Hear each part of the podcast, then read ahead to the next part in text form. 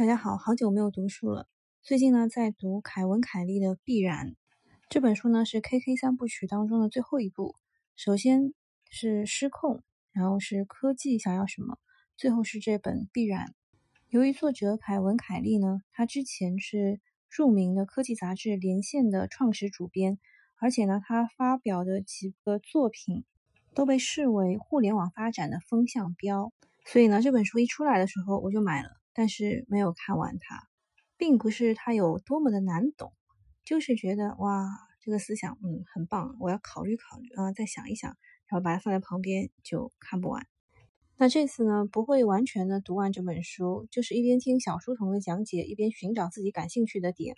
比如说，今天想要跟大家分享的是书当中提到的八种原生性特征，比免费更好，也就是你在什么情况下愿意掏钱。去买一些本来可以免费的东西，这呢对于我来说算是针对性的阅读，因为我在月底呢即将转岗去做内参编辑，也就是 VIP 的，就是付钱的这一块。我们部门未来的 KPI 就是卖掉更多的产品，所以我会很认真的一个一个去研究他说的八种比免费更好的特征。第一个特征是及时性，就是你迟早会找到。这个免费的这个复制品，但是如果生产者能够将产品在发布的第一时间，甚至生产出来的第一时间发送到你的收件箱当中，这个就是原生性的资产。作者举例就是说，大家会在电影的首映式花大价钱去电影院里面看电影，但是呢，这些东西在未来的一些时间内，你可以免费的获取到。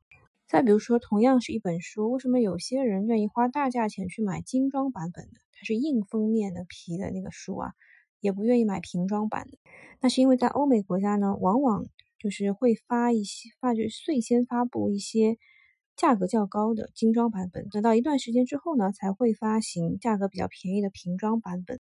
这就让我想起了我们的这个腾讯啊、爱奇艺啊，他们搞的这个超前点播。就拿最近比较流行的什么。《长安十二时辰》啊，《庆余年》呐，还有《三生三世》，除了会员可以多看两集之外，超前点播可以多看六集。那作为中国人啊，那我们也是有一个对吧？就是百度网盘，当然是要花很多时间上去找的啊，因为百度网盘经常会被和谐掉。还有一些第三方的网站会借这个机会推出自己的这个呃这个超前点播免费版，这其实是侵权的。但是真的有人会为了这个超前点播去花钱？首先就是百度网盘找起来特别的麻烦，而且呢，它不可以用一点五倍速度去看啊。当然，如果你付了一百九十八块钱的这个百度网盘的会员的话，你还是可以变速的去看的。还有就是这个外网啊，它因为是侵权的，所以经常会下架嘛，很不方便嘛。所以这个就是比免费更好的第一点，就是为什么人家会愿意花钱呢？及时性就是最快。我最快能够得到我最想要的东西。那因为我是做财经媒体的，所以我也去研究过，就是大家的七乘二十四小时的快讯、简讯。大家基本上就是租用一个蓬勃的终端，然后打开万德，最后呢就是盯盘盯各家的友商媒体。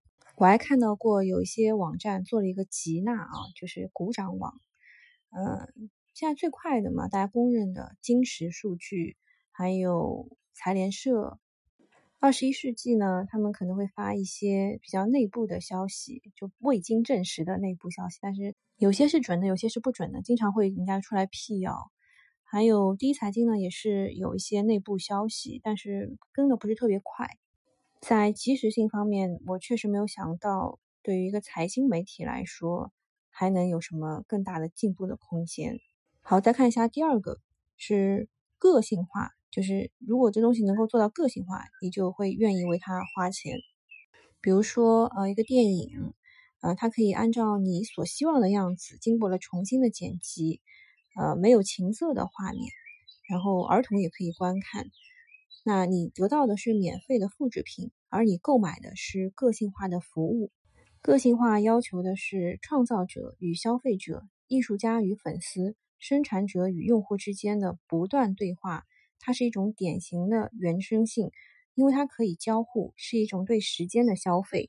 营销人员将这种情况是称为粘性，因为在这种关系当中，双方都对原生资产有所投入，同时也不愿意移情别恋，更不愿意从头再来。这种关系的紧密程度是无法通过复制粘贴得到的。我觉得这应该是互动运营吧。前者的这个及时性应该就是内容输出，那这个个性化其实就是通过互动来了解你的需求。这个呢，我想到的例子还是雷军的小米手机，就他是先征求了大家的各种意见，特别是宅男的意见，然后才去定制了这个手机，而且很便宜。那作为我可以做什么呢？其实我觉得我跟大家的距离已经非常的近了。我们有微信群，你们也可以随时找到我，@艾特我，在喜马拉雅上你们给我留言，我看到基本上都会回复一下，特别是对我指出错误的，我特别的感谢大家。那这个个性化，如果我去了我们新的部门啊，就是要让大家掏钱来买我们的产品的话，能怎么做呢？可能要针对不同的人群，比如说是新手。或者是私募、公募这样提供一些服务，给他们提供不同的内容，或者是不同的表达方式，这是我暂时能够想到的啊。因为这本书啊，真的是常看常新，会不停的有灵感。第三个比免费更好的是解释性，有一个老笑话是这么讲的：软件下载免费，用户手册一万美元。其实这个对于财经媒体来说也是一样的，有一些。非要就是怎么说呢？就可以说人话的事情，非要说的非常的，嗯，就让大家听不明白。比如说什么戴维斯双击、康波周期，还有很多英文啊，什么麻辣粉 MLF、TMLF，它这个是这一年期的嘛？那还有一个长期的，还有一个短期的，啊，它都有不同的英文。还有好多人都是搞不清楚 M 零、M 一、M 二、M 三这种区别是什么的。还有最近为什么这 M 二突破百分之十一以后，大家会很紧张？主要是因为历史数据测算突破百分之十二，基本上股市、房市或者是其他的就是商品价格，肯定有一样肯定会涨，而且是大涨。像我刚刚跟大家解释的这些，我估计应该很值钱吧。就给你一堆数据没有用，然后告诉你这个专业术语也没有用，但是用大白话能够讲出来，应该挺有用的吧？我之前有另外一个专辑，从零开始学炒股，也是带领大家一起读过新闻的。有些新闻要反着看，比如说前一阵子比亚迪的辟谣，说国外啊，美国订了他很多这个医疗物资嘛，口罩啊什么的。那么他说的呢是，这个不影响我们其他的医疗口罩的销售。那其实就是 N 九五是真的就被人家给坑了嘛？啊，货做出来人家说不合格啊，感觉就白送给人家了。好，这是第三点解释性。第四点是可靠性，这对于我倒不是特别担心，因为我有整个公司来为我背书。嗯，就这样。第五个是获取权，拥有往往是件令人烦心的事情，你得让自己的东西井井有条，与时俱进。如果你拥有的是数字产品的话，还要加上备份的活计。在这个移动的世界里，你又无时无刻，嗯，不不得带着他们。作者 K K 大叔说，他会付钱给一个 A C M E 的数字仓库，通过这种付费的服务，他就可以通过一个超级用户界面，在任何设备上随时随地的获取这些免费的东西。你花钱购买的不是这些东西，而是简单获取的便利。以及不再去维护它的义务。对于这一点呢，我暂时也没有很好的想法。第六个比免费更好的是实体化。从根本上来看，数字复制品是没有实体的。呃，当你阅读一本 PDF 格式的电子书的时候会很开心，但有时候呢，阅读一本纸质的书，或者是啊棉纸上，然后再匹配以皮革质地的封面，也是非常诱人的，给人的感觉很棒。游戏玩家们喜好和网友在网上对战，但是不时的他们也会呼朋引伴，在同一个房间里玩个痛快，开黑嘛。人们支付上千美元亲身参加的活动，在网上也可以看到流媒体直播，把无形世界用更棒的实体化呈现出来，方法无穷无尽。呃，作者举的例子是去看音乐会，在这种情况当中呢，音乐是免费的，实体演出却是昂贵的。另外呢，比如说。图书是免费的，但是亲身与作者交谈是昂贵的，所以线下签售会嘛。还有一种就是烧烤店嘛，就是在你面前啪啦啪啦耍一通，呃，这个就可以得到呃比免费更贵的一些服务。这个呢，我想到的是线下交流会。不过线下交流会，我我感觉如果没有很好的安排的话，大家问出来的问题应该就是，呃，你觉得这个行业怎么样啊？未来会不会有发展呢？是不是到头了呀？还是你觉得这个个股怎么样啊？嗯嗯嗯嗯，再想想吧，再想想。